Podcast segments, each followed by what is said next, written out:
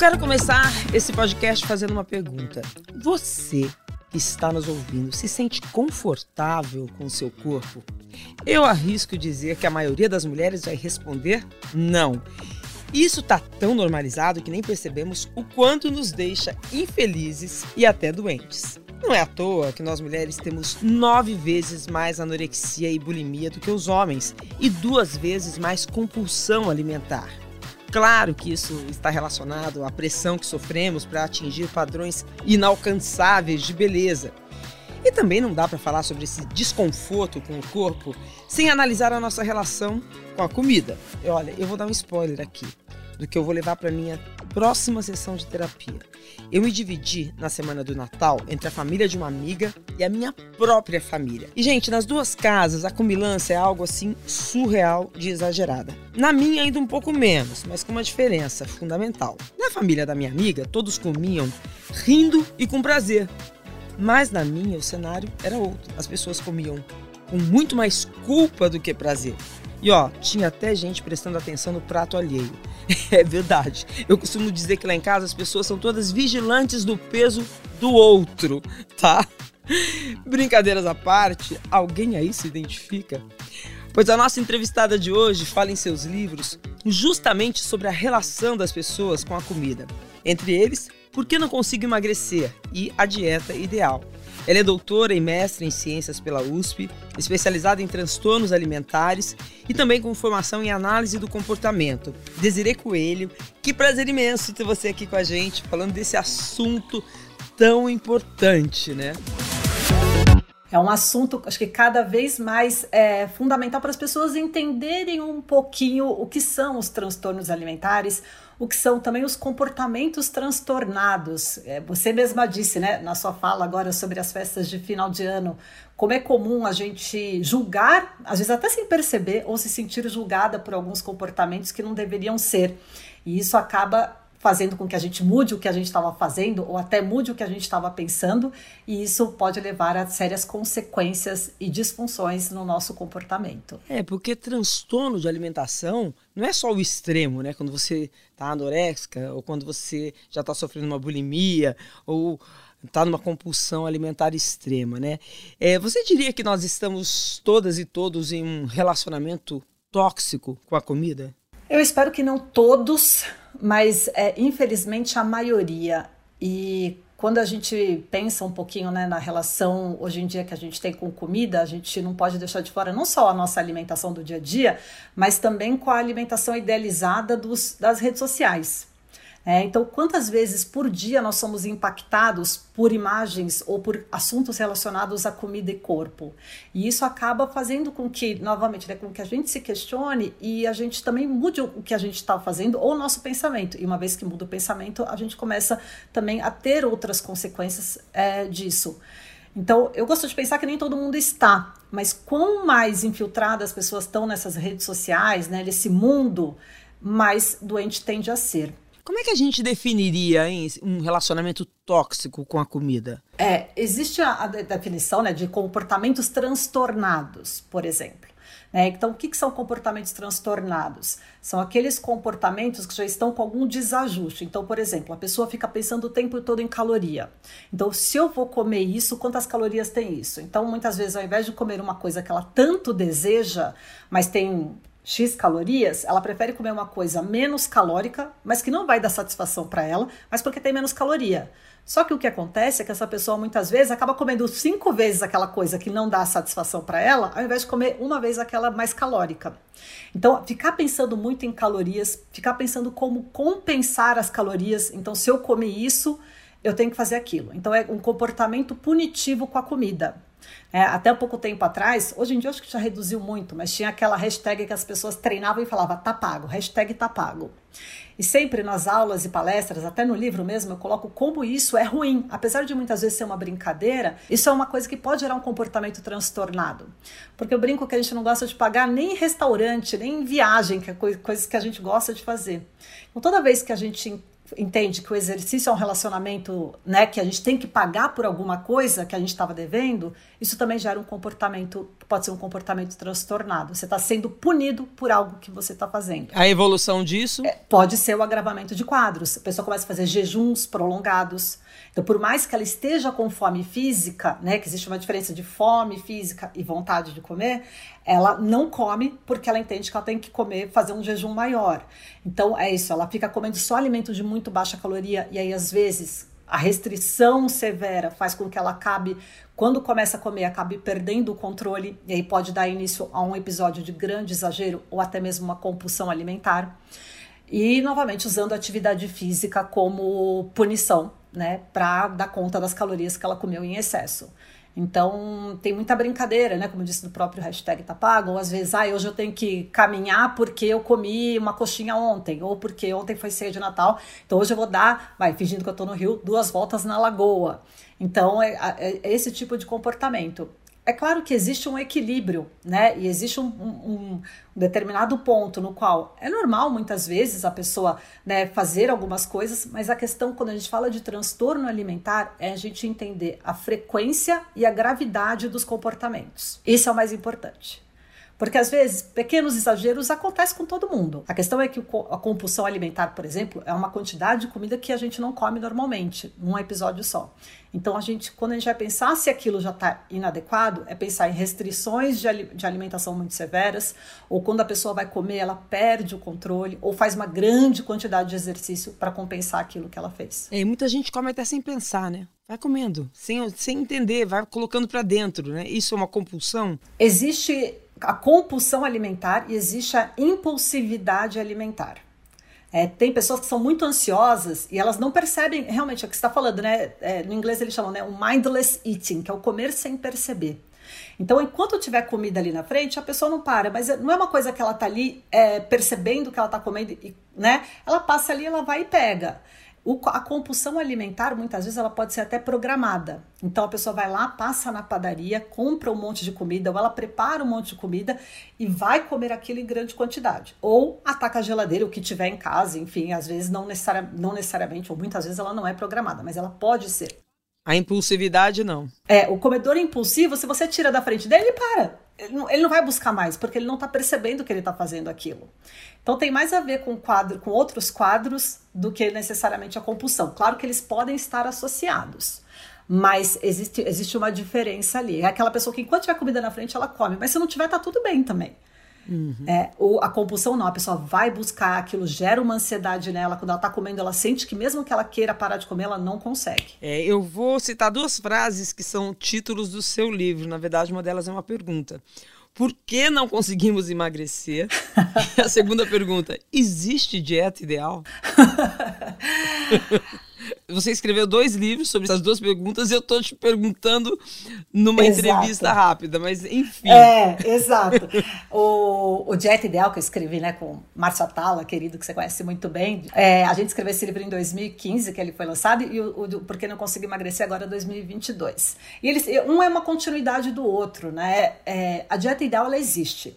A questão é que a dieta, que é o ideal para mim, é diferente do que é ideal para você, Renata, que é diferente do que é ideal para quem está nos ouvindo.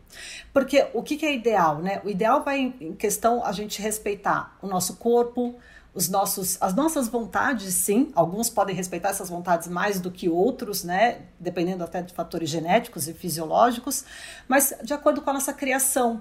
Então, por exemplo, o que, que é o ideal para mim, Desiree, né? O que, que eu gosto de comer? O que, que faz sentido dentro dos meus aspectos de saúde também?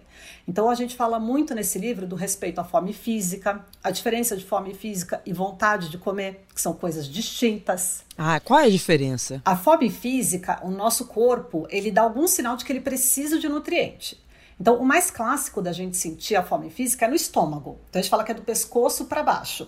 Então, o corpo dá algum sinal de que precisa dessa energia. Então, o estômago roncando, o estômago vazio, uma sensação de falta de energia. Às vezes alguém, algumas pessoas se sentem mais sonolentas, irritadas. Irritabilidade em criança é muito comum. É, ver criança está muito irritada, às vezes é, é fome. Meu filho era assim, pequeno. Eu sabia que ele estava com fome quando ele ficava irritado. Exato. Então aí a gente tem que começar a ensinar a criança o que, que é aquele sinal de que, que aquilo, na verdade, é fome. E às vezes, né, algumas pessoas sentem dor de cabeça, mas aí é uma fome já muito aumentada, que é o estado que a gente não deve chegar. Vontade de comer, a gente fala que é do pescoço para cima. Então eu brinco que é a sua cabeça está pensando em comida, a sua mente está pensando em comida. Você conversa com o seu estômago, ele fala: "Não, Renata, tá tudo bem, não preciso". Mas você tá lá: "Nossa, mas aquilo, ai que vontade de comer". E até na consulta mesmo, os pacientes falam: "Ai, mas aí eu tava com vontade". Aí eu falo: "Era fome ou vontade?". O paciente mesmo fala: "Não, era vontade, eu não estava com fome física". E uma das coisas principais. Às vezes a gente, às vezes a gente não sabe discernir. Não sabe, a gente não aprende. Mas é, a gente nem, nem percebe, né? Se a gente está com fome. É diferente. Um primeiro passo seria diferenciar essa fome física da vontade de comer? Exato. A maior parte das pessoas, Renata, nasce com a habilidade de identificar a fome. Mas o que, que os pais fazem quando a criança é pequena? Eles, primeiro, não acreditam que ela já está satisfeita e ficam forçando mais comida nela. Então a criança já está falando que não quer mais, pai, não, mas três colherinhas, fazem aviãozinho, trenzinho. E aí a criança, com o tempo, é claro que com a repetição disso, né, e outras regras como só vai levantar da mesa se comer tudo, não vai ganhar sobremesa se não comer o prato inteiro, a criança começa a ignorar ou a não respeitar mais o sinal que o corpo manda falando que ela já podia parar de comer, que a gente chama de saciação, que é enquanto a gente está comendo, é o sinal de que a gente pode parar a refeição. A fome física é quando a gente não tem mais a saciedade. A saciedade é quanto tempo a gente fica sem fome depois da refeição. Então, muitas vezes, por exemplo, imagina aquela piada de nutricionista, né? Renato fala assim: ah, está com fome à tarde? Come duas castanhas do Pará. Duas castanhas do Pará não vai matar a fome de ninguém. Ai, que raiva que eu tenho de ouvir isso. Espero que nenhum nutricionista faça isso mais hoje em dia. Ah, faz. Olha que eu sou rainha das nutricionistas. Duas Ai, castanhas não arrepio. dá, né? Não, não dá. Só se ela vier acompanhada de um pote de frutas, né? Um iogurte, alguma coisa assim. Mas é claro que isso depende da fome, né? Uhum. Então, isso que é importante, né? A gente fala, é, é importante a pessoa começar a cada vez conversar mais com o estômago dela para retomar essa conexão. É, os animais, né, os animais, por exemplo, silvestres, eles não têm nutricionista. Como é que eles sabem o quanto eles têm que comer? Porque a maior parte deles tem muito bem ajustada a fome física e o quanto eles têm que comer. É claro que hoje em dia, com a alimentação que a gente tem acesso, com os alimentos que são ultraprocessados, Renata, que tem uma mistura ali, principalmente de açúcar, gordura e sal, o que eles fazem é que eles sequestram a nossa capacidade de perceber o momento que a gente poderia de parar de comer. E eles sempre vão dar vontade de comer, que não é a fome física, eles sempre dão vontade. Então, o que acontece é que nesse mundo que a gente está, que é o um mundo obesogênico, como a gente diz, a oferta de alimentos, desses alimentos indulgentes, é muito grande. E esses alimentos, eles, o nosso corpo ele não sabe lidar com eles de uma maneira correta. Então, é, por exemplo, a gente pode eu adoro brownie. Não sei se você gosta de doce. Você é do doce ou do salgado? Eu sou, do, do ah, sou dos dois. Eu sou comilona, mas eu gosto muito de sorvete. Sorve... Então, sorvete é uma coisa. Por exemplo, imagina que você está com, com fome à tarde. Você vai tomar um sorvete desses de macadâmia, deliciosos. Ele mata a sua fome? Não não mata. Né? Ou se matar, vai ser por 30 minutos, 40 minutos, mas pelo aporte calórico que ele dá, ele, ele não faz, né? Ele não, ele não mata a fome, ele não dá uma saciedade muito grande. E é isso pelo valor nutricional por... dele. Pela qualidade. Ah, tá. Tudo que tem essa mistura de açúcar com gordura, o nosso corpo não sabe lidar muito bem. Porque se a gente for pensar na história evolutiva do corpo humano, né, e a gente tem que pensar desde o surgimento do homem, né, do, do né, do, dos hominídeos. E aí o que acontece é, na natureza, quando eles eram caçadores-coletores, sempre existiu o quê? Alimentos ricos em açúcar, né? Existem hoje tribos que são estudadas na Tanzânia que algumas épocas do ano 60 a 70% da alimentação deles é açúcar, que é o mel. Uhum. Então, o, o, nosso corpo sabe lidar muito bem com açúcar isolado e gordura isolada, porque não tem nenhum alimento na natureza que seja rico nos dois. Se você me fala um alimento na natureza que é rico em gordura, abacate, abacate não tem açúcar. Castanhas, castanhas não tem açúcar. Agora me fala um alimento rico em açúcar. O mais rico em açúcar na natureza é o mel, que não tem o quê? Não tem gordura. Então, e, e, e o nosso corpo, né, o corpo do homem evoluiu fazendo o que eles chamam de monoalimento, comendo monoalimentos. Não era culinária, né? Não tinha, né, os culinaristas falando, olha, misture esse azeite com essa com um pouco de abacaxi, não, não tem isso. Então, a refeição era coelho. A refeição era manga. O que eles achassem, mas comia-se uma coisa só. Né? Não comia esse coelho ao molho de mangas. E aí, quando a gente começou a fazer essa mistura, o nosso corpo não sabe lidar. E aí ele fala assim, como ele está habituado à escassez, ele fala, come mais, porque isso é incrível que você me deu. Então é como se fosse fogos de artifício no nosso cérebro falando para comer mais. Então, uma das coisas que a gente tem que aprender para conseguir respeitar os nossos sinais de fome e saciedade é que tem alguns alimentos que a gente não pode confiar. Principalmente os ultraprocessados. Uhum. Nossa, que interessante. E os ultraprocessados têm sempre essa mistura de gordura e açúcar. Existem torradas no mercado é, que falam que são ricas em fibras, é, ricas em cereais integrais, que tem três tipos de açúcar. Não era para ter nenhum tipo. Como é que a gente três. descobre isso olhando na, na lista de ingredientes? Vai estar tá escrito, exato. É que tem para açúcar existem mais de 50 nomes diferentes. Então, é, às vezes, tudo que for xarope ali, entenda que é como se fosse um açúcar. Mas é isso. Então, se a gente não lê a lista de ingredientes dos alimentos, a gente não sabe o que a gente está comendo. Hoje, por exemplo, você falou de sorvete que você adora. A maior parte dos sorvetes industrializados, o primeiro ingrediente deles é água, açúcar e gordura, os três primeiros ingredientes. Não vai leite, num sorvete de creme. Tá lá light, a gente vai e toma. É, exato. E as pessoas podem ver que quando esses, esses sorvetes, se a pessoa esquece em cima da pia, por exemplo, aconteceu comigo numa, numa viagem com amigos, esqueceram em cima da pia, ele não derrete, ele vira uma espuma. Então é isso, né? É como esses alimentos, como a indústria alimentícia, ela sabe a combinação que o nosso cérebro gosta e coloca ela no menor custo possível e aí cria esses derivados de alimentos que fazem com que o nosso cérebro ele, é como se ele entrasse numa, num transe mesmo. Então, não estou falando assim, nunca mais coma, mas você tem que aprender a respeitar alguns alimentos. Então, biscoito recheado, sorvete, alguns bolos, brownie é, esses pães que tem, né? Tem pães no mercado que chamam artesanais que tem dois tipos de açúcar. Não é nem para ir açúcar em pão. Mas por quê? A pessoa fala: "Nossa, olha esse pão aqui é integral". Ela aperta o pão, o pão volta. Né? Pão integral não é para fazer isso, mas são os aditivos que a indústria usa. E isso tudo faz com que, quando eles colocam ali essa mistura de ingredientes, a gente ache gostoso, mesmo que não seja. Mas aí a gente começa a comer em grande quantidade. É, e, e tem uma coisa né, que você fala no seu livro, que eu vou repetir aqui um, um, texto, que é o seguinte: mesmo se todas as pessoas treinassem do mesmo jeito e comessem as mesmas coisas, ainda assim seus corpos seriam muito diferentes. Mesmo assim, esses alimentos, comendo erroneamente ou sem a devida parcimônia, eles vão ter efeitos diferentes de acordo com o biotipo de cada um? Exatamente. Existem pessoas, né? Aí até voltando à nossa pergunta anterior. Por que, que não consigo emagrecer? Por que, que é difícil emagrecer, né? exatamente isso. É, as pessoas têm genéticas diferentes, né? biotipos diferentes, então elas vão responder de modos diferentes aos alimentos. Tem um estudo que até mostrou, por exemplo, que pessoas eles davam excesso calórico para gêmeos, gêmeos monozigóticos, que são gêmeos idênticos, e gêmeos dizigóticos, que são gêmeos é, não idênticos, né? Pode ser até homem É, eu tenho um casal de é, você filhos tem. não idênticos, é, a Marcela é. e o Rodrigo. E aí, o que, que foi o que, que é interessante estudar pares de gêmeos? Porque a genética deles é parecida. Uhum. Então, o que vai mudar na resposta deles, principalmente monozigóticos, né? Que são gêmeos idênticos, a genética é a mesma. O que vai mudar é a história de vida e aí o que, que o ambiente ali faz com eles mostrou que você dá o mesmo excesso calórico de mais de mil calorias por dia por quase três meses para gêmeos. Tem pares de gêmeos que ganham 4 quilos de peso, mil calorias a mais por dia por três meses. Foram mais de 80 mil calorias a mais. Teve casais de gêmeos que ganhou 4 quilos e meio, 4 quilos e 700. Teve casal de gêmeos que ganhou quase 13 quilos, três vezes mais peso para o Do mesmo excesso calórico. Não, é que outro par de gêmeos. Ah, comparado com pares, olha. Então, mostrando como a genética é um fator importante.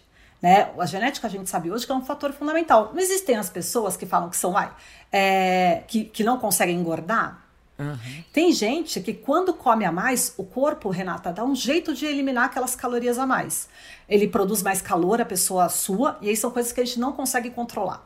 O corpo da pessoa, por exemplo, produz mais calor suando, às vezes elimina mais nas fezes, Tem um estudo mostrando que analisou fezes de pessoas que então davam excesso de alimento para elas e via como é que o corpo lidava. E viu que algumas pessoas eliminavam mais via fezes. E não adianta, gente, já, já dou aqui o spoiler, não é para tomar medicamento, é uma coisa natural do corpo uhum. isso. Né? É genética, é Anos, é biológico. décadas atrás. Uhum. É, o corpo regula, o corpo regula.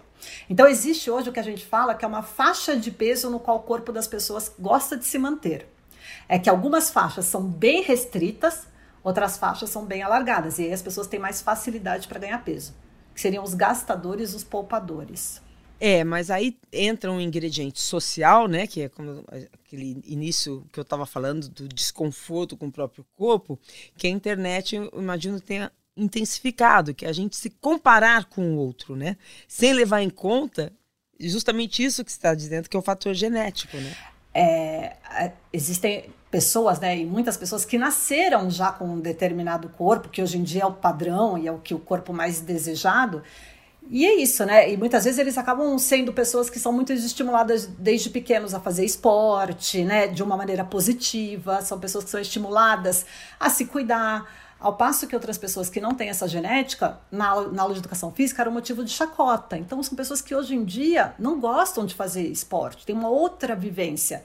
E aí fica um olhando o outro, né, na rede social, é, e se sentindo culpado por aquilo, né? Por que, que eu não consigo? Sendo que na história de vida dele aquilo não foi não foi uma coisa prazerosa, aliás, foi uma coisa muito punitiva. É a questão genética, né? Tem gente que nasce já com o corpo do padrão de beleza. E tem pessoas que, infelizmente, por N fatores, não vão conseguir chegar nesse padrão de referência.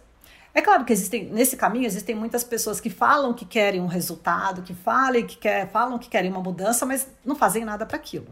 É, existem sim essas pessoas.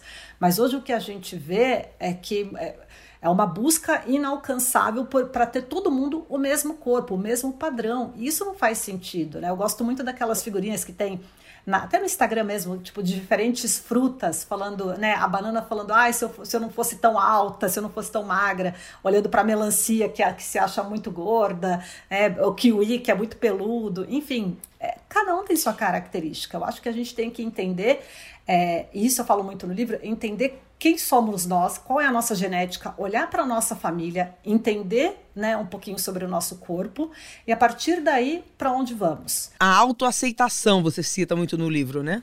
Exato. Mas e aceitação é diferente de conformismo. Uhum. Isso é muito importante das pessoas entenderem, porque a busca pela saúde a gente tem que fazer. Aceitação não é, é estou, é, estou com é, obesidade, ou estou com colesterol alto, ou com glicose muito alta, mas é isso, minha família toda tem, então vou cruzar os braços e continuar comendo e ficar inativo. Não é isso. Aceitação é entender onde, né, minha, as, minhas, as minhas preferências, entender minha genética, mas entender meu corpo, entender minha história de vida. É, se tem uma coisa que a gente sabe, por exemplo, que hoje a ciência ela tem muitas. A gente fala que cada estudo que sai, Renata, a gente tem mais perguntas do que respostas.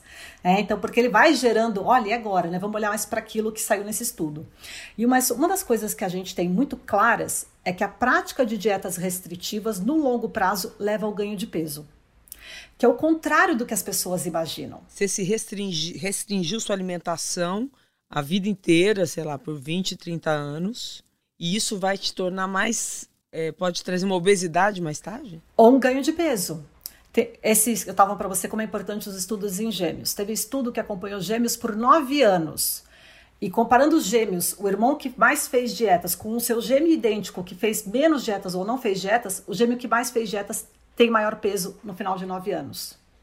A genética é a mesma. Qual a explicação? Várias explicações, né? É claro que várias é, hipóteses, uhum. tá? Porque é isso, né? A gente tem muitas dúvidas ainda. Uma delas é que quando a pessoa, a gente, as pessoas que falam de dieta falam muito de perda de peso. E aí quando a gente fala de perda de peso, é isso. Imagina é, uma pessoa sobe na balança, ela tá pesando 80 quilos, ela fez uma dieta restritiva, cortou carboidrato da vida, que é a coisa que perde peso mais rápido. Vou cortar totalmente carboidrato. Em quatro dias, ela perde ali 3 quilos. Mas ela não está perdendo gordura inicialmente. Ela está perdendo principalmente massa magra nesse, nesse início. No entanto, que ela urina muito. Porque o corpo está abrindo mão das reservas que tem de carboidrato, porque ela não está comendo. É normal. Aí depois, se a pessoa consegue sustentar aquilo, ela continua né, ela vai continuar perdendo peso e até emagrecer. Mas as dietas, elas sempre focaram muito na perda de peso. Só que perda de peso é diferente de emagrecimento.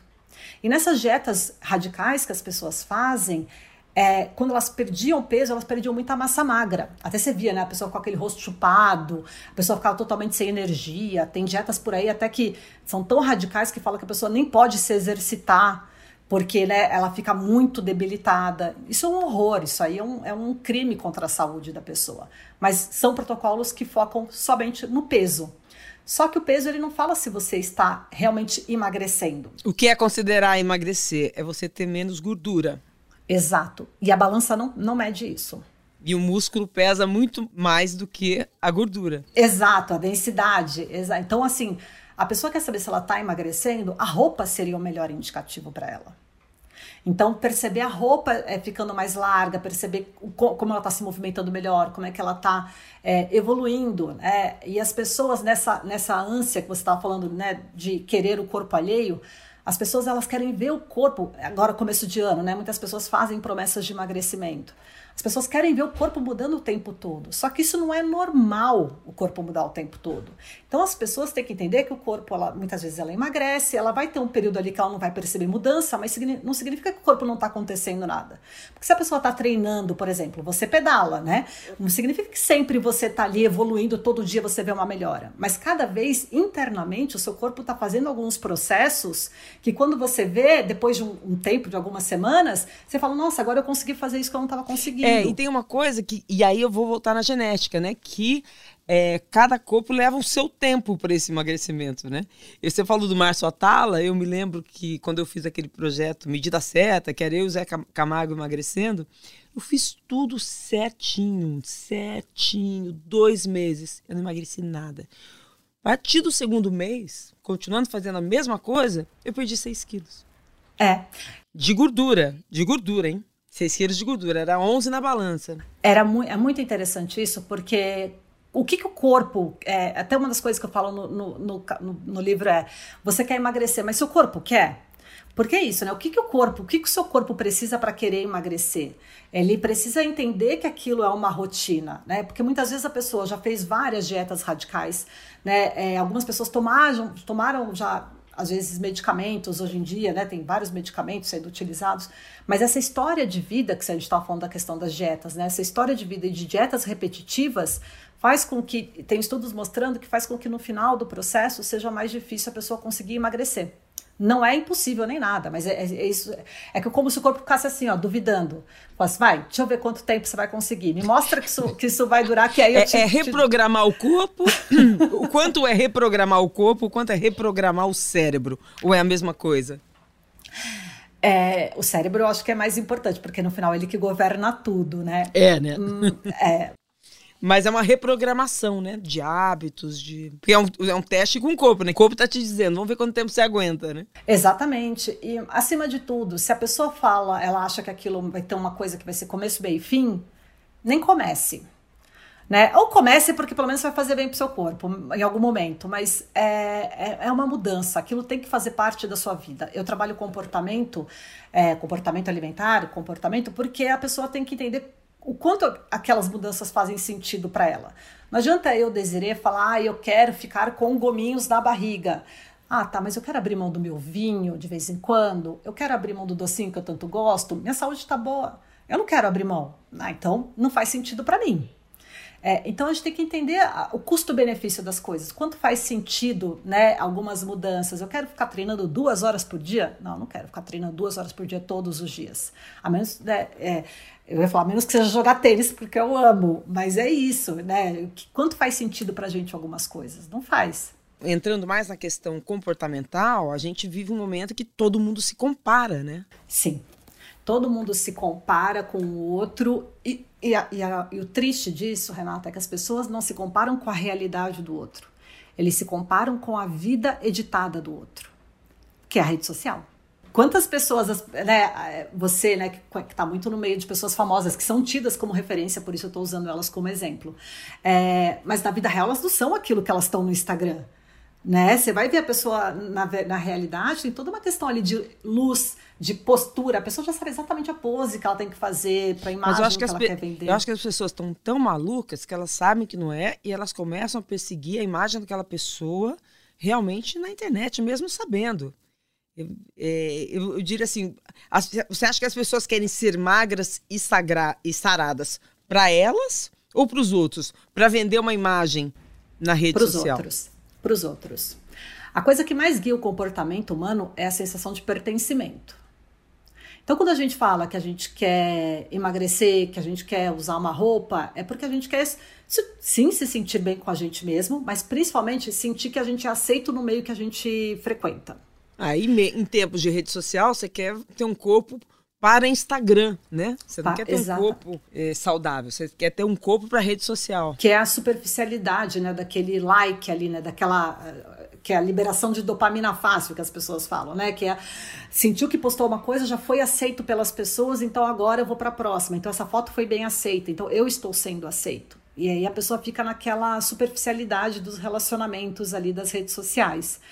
É, então, Isso é perigosíssimo, que... né? Muito. Muito, porque é, essa necessidade é isso, ela, ela é falsa. Primeiro que ela é uma, uma aceitação falsa, é, e porque as pessoas estão ali curtindo, enfim, mas não significa que você normalmente é, você é aquilo que você está postando. então você está gerando... tá se comparando com uma imagem que não é real.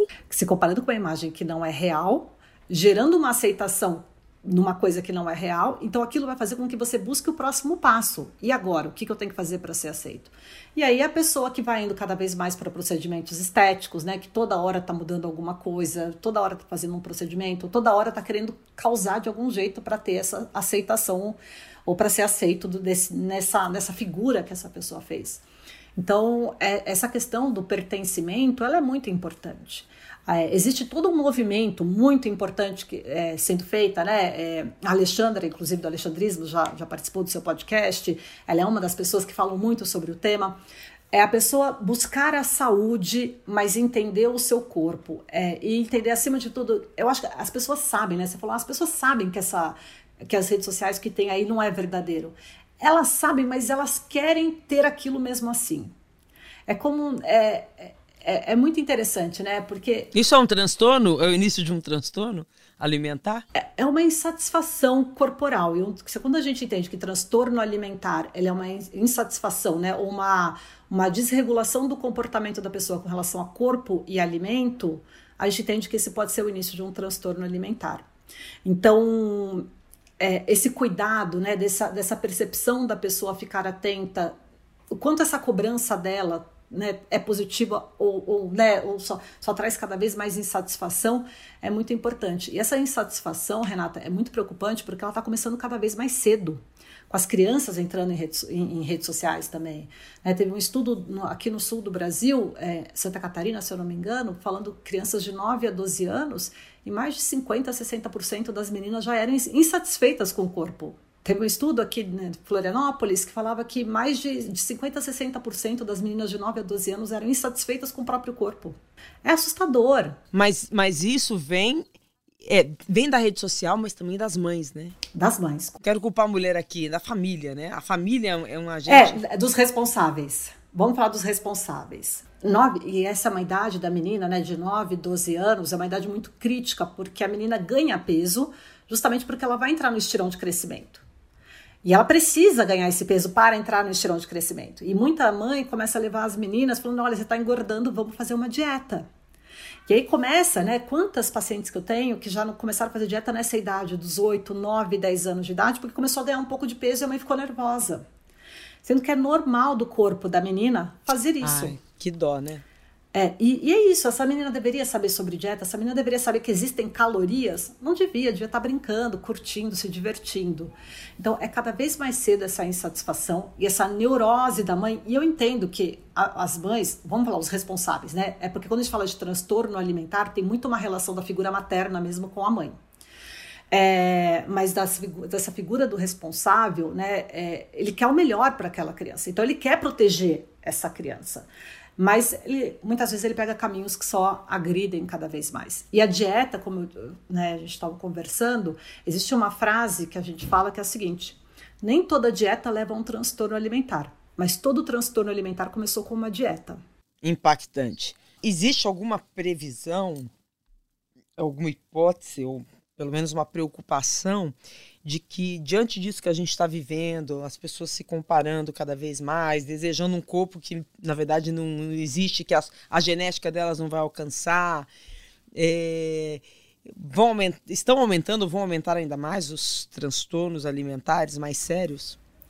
Estão aumentando, como eu disse, cada vez mais cedo e cada vez mais em homens. É, homens era só 10, mais ou menos 5, 10% dos casos de transtornos alimentares. Hoje, meninos, cada vez mais cedo também, aumentando muito o, os transtornos alimentares. E é difícil muitas vezes para os pais entenderem o começo dos transtornos alimentares, porque às vezes os comportamentos que são gatilho para os transtornos são comportamentos que são social, socialmente muito bem aceitos. Então, é a menina que começa a falar que não vai comer nunca mais fritura ou açúcar ou vai tirar refrigerante. Você fala, olha, não é nenhum alimento que é ótimo para a saúde mesmo. Nossa, que legal que você vai tirar. E aí ela começa, ela emagrece um pouquinho, começa a ser muito elogiada pelo corpo. Aí, de repente, quando vê, ela não está comendo mais nada de, sei lá, farinhas. Ah, tudo bem, ninguém precisa comer farinha para ser saudável. Então, legal. Só que cada vez ela está restringindo mais e está sendo valorizada por aquilo. E aí, quando você vê, aquela lista está aumentando até que chega o momento que realmente ah, existe já aí o começo de um transtorno alimentar.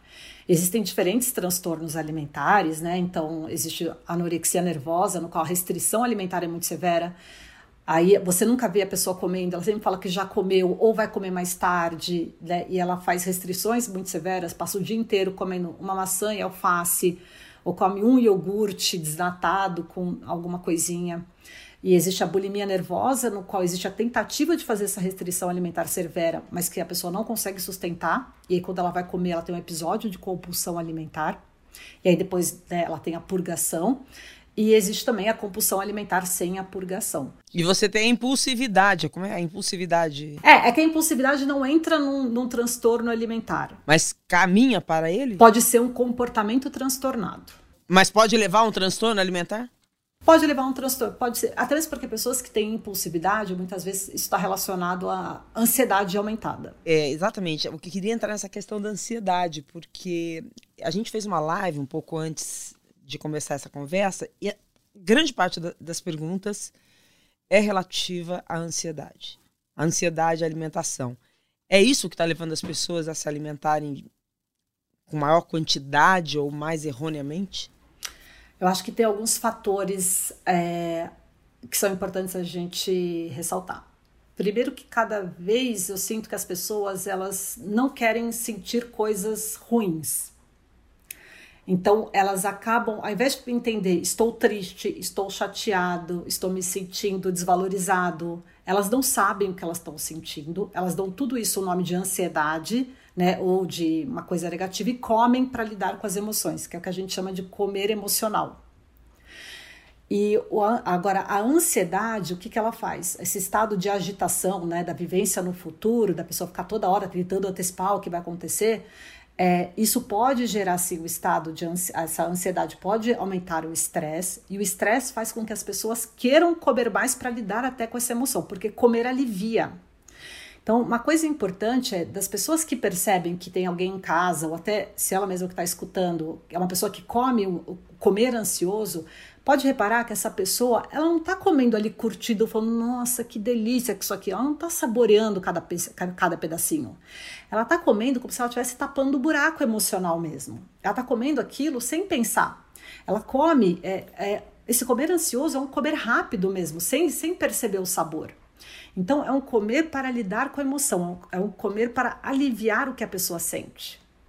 Então, quanto mais a pessoa entra em contato e dá o nome certo porque ela está sentindo, é, e dá uma resposta certa para aquilo, então se eu estou me sentindo desvalorizado, o que, que eu tenho que fazer? Qual foi a situação que, que gatilhou isso? O que, que eu tenho que fazer para aquilo? Ou não, eu estou ansioso porque eu acho que pode acontecer uma coisa ruim. Né? O que, que vai acontecer? Né? A pessoa entrar mais no campo do. tentar sair um pouco do campo do emocional e entrar no campo do racional. Mas a pessoa que está comendo com emoção, quando ela percebe que ela está comendo com emoção, ela consegue parar? Ou existe uma maneira de fazê-la parar? Então, eu acho que a partir do momento que ela percebe, ela tem que tomar uma medida drástica ali para parar. Então, por exemplo, eu tive uma paciente que se pegou no carro, ela comprou no mercado duas barras grandes de chocolate, e aí quando ela percebeu que ela estava comendo sem parar, ela parou na rua, jogou fora a barra e, e, e entendeu? Não dá para deixar ali do lado, é não se colocar em situação de risco. Acho que esse é o primeiro passo. Então, se eu sei que eu estou numa fase que eu não consigo lidar com tal coisa, não se coloque nessa situação. E hoje, além das pessoas ficarem em comparação, existe muito essa, essa, essa, essa valorização que eu acho horrorosa do você tem que ser forte, você tem que saber dizer não. Eu acho isso péssimo, porque fica colocando a pessoa cada vez mais numa situação de risco. Você não conseguiu, né? A pessoa se sente fracass... fracassada. Fracassada. Fracassada. E aí existem várias coisas que a gente pode conversar aqui, né? Por exemplo, quando a gente está estressado, eu sempre peço para as pessoas pensarem no aspecto evolutivo. Né? Então, por que isso? Hoje nós somos bicho, né? a gente não pode esquecer disso, né, Renata? Nós somos animais e o aspecto evolutivo é muito importante. Então, por exemplo, se você está estressado, o seu corpo entende que você está sob uma ameaça. Evolutivamente, existem, existem alguns tipos específicos de ameaça, que não era e-mail do chefe, né? Que não era. Era sempre ou você tá, tá tem que correr de uma presa, ou correr para pegar uma presa, né? Tem que fugir, é, é aquele é, lutar ou correr. Só que hoje o que acontece? Então, se seu corpo percebe que você está ansioso, ele fala: ó, ou você vai lutar ou você vai correr. Então, para isso você precisa de energia.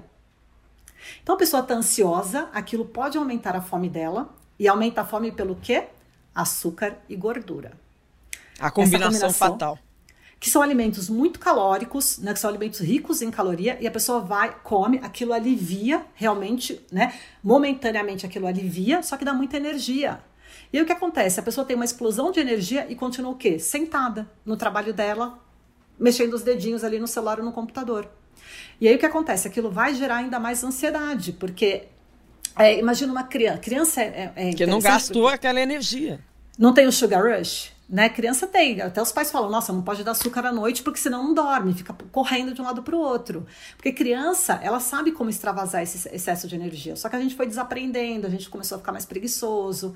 E aí aquilo vai, na verdade, aumentando o estresse e a ansiedade. Então a pessoa entra, entra num ciclo. Estou ansioso e estressado, vou comer para aliviar aquilo. O comer me dá energia, só que eu não, não dissipo essa energia, fico mais estressado e ansioso. E aí a pessoa fica ali preso. Então é um ciclo que a pessoa tem que identificar como é que ela consegue sair. Não se colocar em situação de risco. Então, organize sua casa ou seu ambiente de trabalho. Esse é o primeiro passo. O Lauro pergunta o seguinte: será que toda dieta deveria ser acompanhada com alguma terapeuta em psicologia? Eu acho que quem tem, infelizmente, nem todo mundo tem condições financeiras disso, né, Renata? Mas quem tem, eu acho maravilhoso. É, ele, ele ainda completa a pergunta dizendo, aí, eu digo isso porque qualquer mudança corporal mexe muito com a nossa cabeça. É verdade, né? Exato, muito. É por isso eu fiz uma especialização de dois anos em psicologia, né? Vou fazer outra hum. esse ano. Então, porque é fundamental entender o comportamento, entender é, o difícil. Eu falo, as pessoas elas sabem o que elas têm que comer. A questão é por que, que é tão difícil fazer essa escolha? E é isso, essas são as barreiras do processo de emagrecimento. Por que, que é tão difícil emagrecer? Porque tem que entender o quanto a pessoa compensa, se ela é uma compensadora, se ela não é uma compensadora, de que modos o corpo dela compensa ou não, o que, que ela faz, quais são, quais são os gatilhos. História de vida. História de vida é fundamental e a pessoa tem que respeitar a história dela. É, é, e colocar isso na, né, na, equação geral ali do resultado. Que normalmente está ligada à maneira como a família trata isso, né? A relação da família com os seus corpos, né? Muito. E quando a gente vai conversar um pouquinho né, sobre memórias alimentares, memórias de infância, isso aparece muito na conversa, né? Ai, minha mãe desde pequena me levou para fazer dieta, mas eu estava ótima. E aí a pessoa fala, né? Uma frase muito comum é a pessoa fala: Nossa, hoje eu vejo foto de 20 anos atrás e vejo como eu estava bem. E eu não estava feliz naquela época. Nossa, é verdade. Isso acontece muito. É.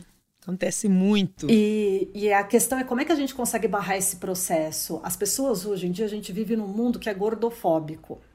Quando eu falo de gordofobia, a gente pode levar para várias, várias vertentes, mas as pessoas têm medo de qualquer gordura corporal. E as pessoas esquecem, Renata, e eu, eu gosto muito de repetir isso, dá muita ênfase, que o tecido adiposo é um órgão. É um órgão como o seu coração, o seu pâncreas, seu rim.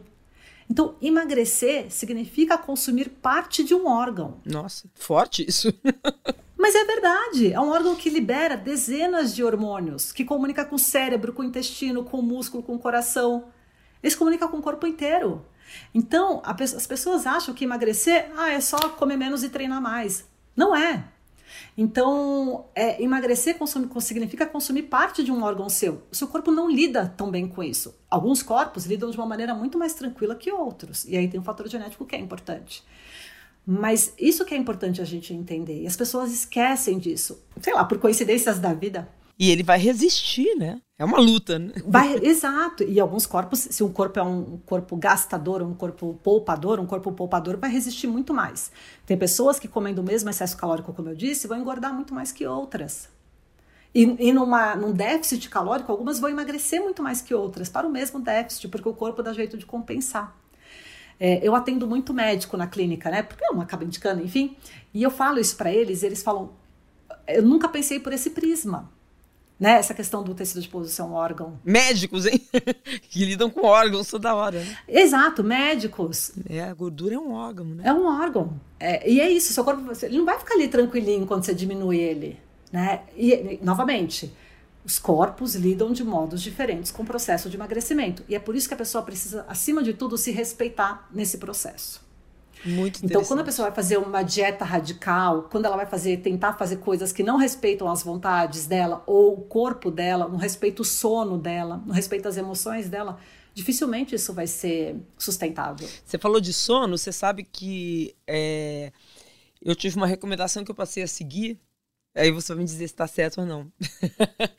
que eu, eu, já ouvi da, da minha nutricionista, olha, se você tiver que optar entre dormir as horas necessárias para acordar descansado e acordar para malhar, durma. Durma. Com, com é certeza, é vírgula, né? Porque tem pessoas que. Sim, o sono ele é fundamental. Não existe emagrecimento sustentável com privação de sono. Ah, porque é, novamente, pensa no aspecto evolutivo. Por que, que os nossos antepassados não dormiam? Não é porque eles ficavam na balada, não é porque eles iam acordar. Se eles não dormiam, é porque eles estavam sob uma ameaça, principalmente. E se a gente está sob uma ameaça, a gente precisa correr ou fugir. Então ele manda comer mais. Então, é por isso que no dia seguinte de uma noite mal dormida, a gente tem mais fome, mais fome física e vontade de comer. Então, é um ciclo ali, e menos disposição para fazer exercício. O sono é fundamental, Renata. A gente tem que ficar muito atento ao nosso corpo, né? Às nossas sensações e não fazer nada no automático, né? Que é difícil, né? Tem uma pergunta aqui da Cláudia que tem muito a ver com o assunto da moda quando a gente fala em emagrecer. Ela pergunta: e o jejum intermitente vale a pena? é uma pergunta. Acho que todas as perguntas que você fez, eu falei, a gente tem que olhar por diferentes pontos. Tem seus pontos positivos, mas tem muitos pontos negativos. É, tem, é, sobre o jejum, tem pessoas que já fizeram os protocolos de jejum intermitente a vida inteira, só não sabiam que tinham esse nome. Porque tem pessoas que fazem duas refeições por dia. Fazem um almoço, um jantar e aí vão dormir. E ficavam lá suas 16 horas sem comer e tá tudo certo. É, o que, que a gente tem que entender sobre o jejum intermitente e emagrecimento é que os estudos mostram que ele não é melhor e nem pior do que outros protocolos. Então, se você comparar jejum com qualquer dieta restritiva, é o mesmo resultado no final de um ano. Então, algumas pessoas vão emagrecer, a maior parte vai ficar, vai emagrecer bem pouco, algumas não vão emagrecer e algumas vão engordar. Todas as dietas restritivas, esse é o resultado. Tem pessoas que engordam depois de um ano, algumas se mantêm ali igual e algumas emagrecem. É, o que, que é o positivo do jejum, eu acho? Eu acho que é uma regra simples e aí isso é muito é, para as pessoas isso é muito interessante porque é isso ah então eu não posso comer é, só posso comer da meio dia às seis da tarde ou quem prefere fazer de manhã eu só posso comer das oito às duas da tarde não sei existem diferentes protocolos e aí a pessoa fala ah, a regra é simples eu faço funciona e, e eu não, não tenho nenhum problema o que, que acontece? Quais são os pontos negativos? Que algumas pessoas ficam com uma fome muito intensa, uma fome física muito intensa, e quando vão comer, podem ter episódios de grandes exageros ou até compulsão alimentar. Já atendi pacientes que desenvolveram transtorno alimentar por conta da prática do jejum intermitente.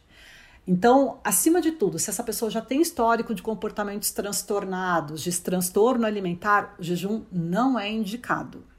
Agora, se a pessoa fala, nossa, eu tenho eu nem tenho fome. Tem paciente que come porque acha que está no horário. Ah, eu tenho que comer porque está no horário. Nem tem fome.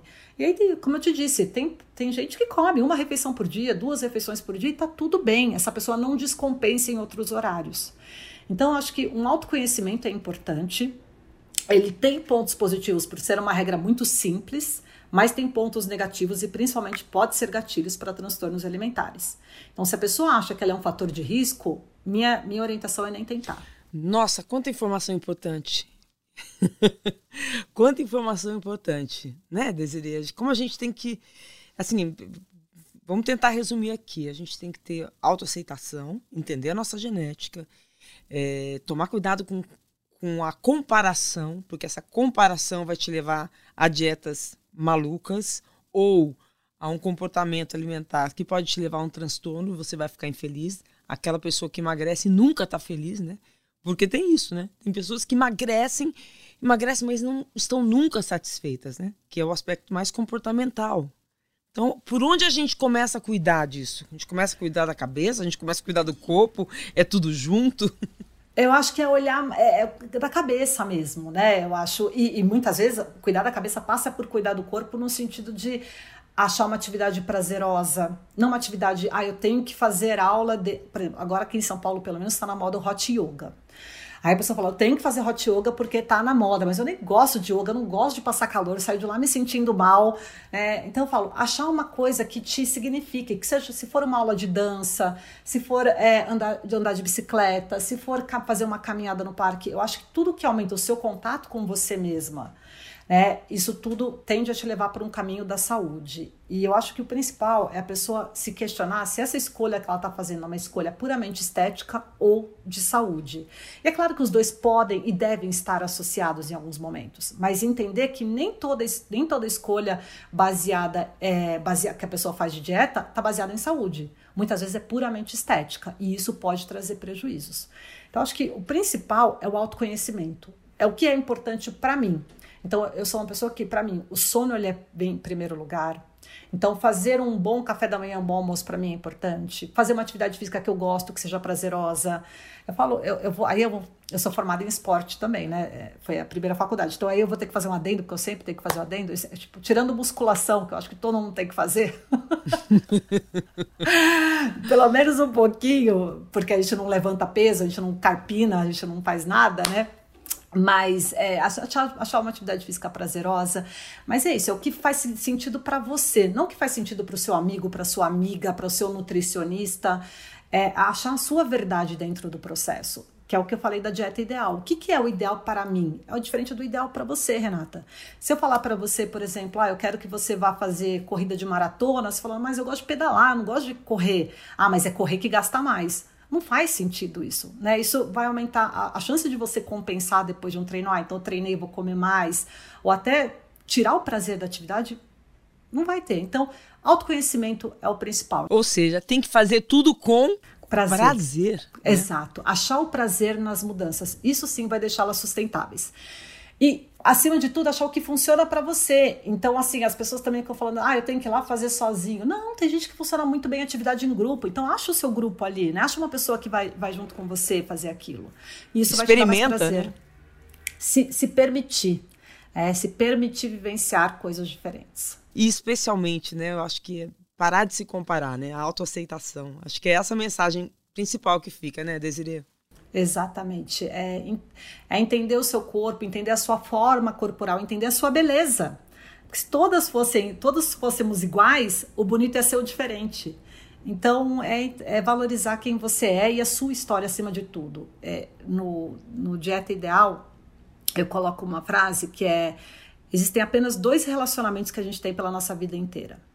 E não é com pai, não é com mãe, não é com marido, companheiro, companheira é só com a comida e com o nosso corpo. São os únicos dois relacionamentos que a gente tem pela nossa vida inteira. Vai virar meu mantra. E eu vou cuidar dos dois, né? Exato, tem que cuidar dos dois dos relacionamentos, dois. porque não tem como outra pessoa cuidar do seu corpo por você, não tem como outra pessoa cuidar da sua alimentação o tempo todo por você. Só você tá com você mesmo o tempo todo. Então, cuide desses relacionamentos que você vai estar no caminho certo. Lembrando que este é um podcast produzido por uma equipe só de mulheres. Na produção, Isadora Neumann. Na edição, Letícia Amâncio. Na coordenação, Perla Rodrigues. Você acessa os nossos episódios em todas as plataformas digitais e também nos g1.com.br.